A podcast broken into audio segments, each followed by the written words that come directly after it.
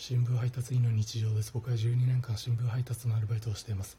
何週間か前夕刊配達の時大きい公園の横を通ったら公園内から拡声器で演説している人の声が聞こえました。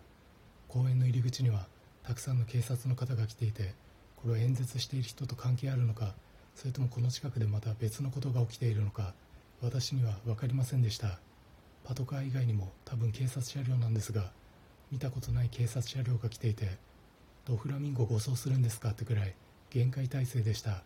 ちなみにバイデン大統領はまだ日本に来ていない時期でした。知りたい何があったのか。演説している人と関係あるのか。あとこの演説内容は何なのか。知りたい。知りたい。うーん。ぴゃー